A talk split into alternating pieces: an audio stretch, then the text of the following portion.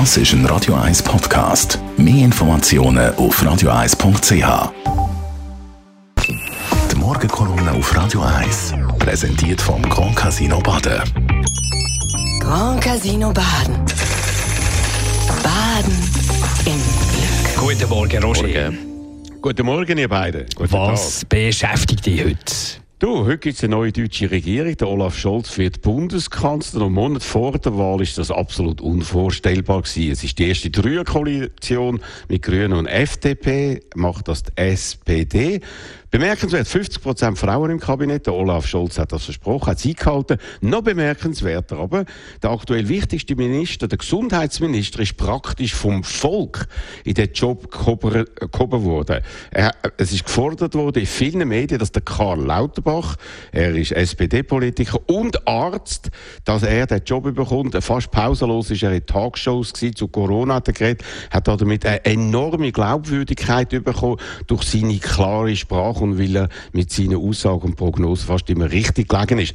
Hat da dabei viel Kritik und persönliche Angriffe müssen einstecken von Impfgegnern, aber er hat es durchgezogen. Und Olaf Scholz ist äh, eigentlich gar nicht in eine Situation gekommen, wo er ihn nicht hat können bringen und hat ihn darum zum Minister gemacht. Also ein Minister, der ein Fachmann ist, der in der schlimmsten Krise seit dem Zweiten Weltkrieg weiß, worum es geht. Ein Wissenschaftler, der nicht nur Meinungen von sich gibt, sondern die Entscheidungen aufgrund von eigenem Fachwissen treffen kann. Also ein Fachmann. Wie er eben in der Privatwirtschaft üblich ist, wo solche Eigenschaften gefragt sind. In der Politik ist da anders. Da gelten andere Regeln. Da kann man als Klavierlehrer Umwelt- oder Medienministerin werden, als Weinbauer Wirtschaftsminister oder als Arzt Außenminister. Man kommt also an Spitzenpositionen ohne Fachkenntnis und hat unter sich dann Mitarbeiter, die mehr von der Sache verstehen als der Chef.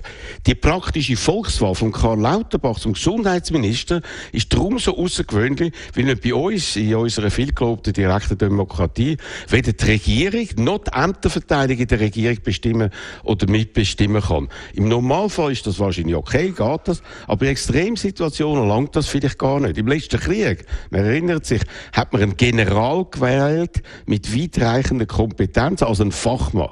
In dieser Krise sind fachliche Amateure, die entscheiden. Und das macht sie oft vor allem nach politischen und eben nicht nach wissenschaftlichen Kriterien, die sie gar nicht so kennen. Und das führt dann eben zu zögerlichem Handeln, wie man es in dieser Corona-Pandemie jetzt zum wiederholten Mal erlebt. Und damit wird alles schlimmer, als es nötig wäre. Was müsste denn bei uns passieren? Du, also es ist ja klar, die Situation wird von Tag zu Tag bedenklicher. Zahlen explodieren, die Spitäler sind kaum mehr in der Lage, ihre Arbeit auf seriöse Art und Weise zu machen. Gestern hat es an der Medienorientierung darum ganz neue Töne gegeben. Die Fachleute, die sich so immer so zurückhalten gegeben haben, es gesagt, äh, nein, wir müssen da so härtere Massnahmen vom Bundesrat fordern, wenn die aktuell milden Massnahmen nicht zu einer schnellen und klaren Verbesserung von der Situation führen werden. Das zeigt mehr als alles andere, wie ernst die Fachleute die Situation einschätzen und unsere zögerlichen Politiker nicht mehr aus Angst vor Kritik mit Sammelhändchen anlangen. Ja, die Situation ist echt alarmierend. Wer das Gegenteil behauptet, der ignoriert die vielen Dramen, die sich jetzt Tag für Tag in den Spitälern abspielen, wie man heute die eindrücklichen Berichte sowohl im Tagesanzeiger wie in der NZZ lesen kann. Jetzt ist endlich Zeit gekommen, wo man auf die Wissenschaft hören sollte. Darum ist es schade, dass wir im Gegensatz zu Deutschland keinen solchen Fachmann als Gesundheitsminister haben, der für die Umsetzung der dringend notwendigen Einschränkungen sorgen kann. Und zwar unabhängig davon, ob er dann deswegen von Impfverweigerern und Massnahmenkritikern angeschossen wird. Einer, der einfach alles macht, was unbedingt nötig ist. So einen eben wie der Karl Lauterbach. Die Morgenkolumne von Roger Rawinski zum Nachlesen auf radio1.ch. Und zu diesem Thema gibt es morgen wieder, morgen Donnerstag, ein Talkradio von 10 bis 12 mit Expertinnen und Experten und mit eurer Meinung, liebe Hörerinnen und Hörer. Morgen Talkradio mit dem Roger Schawinski von 10 bis 12. Die Morgenkolumne auf Radio 1.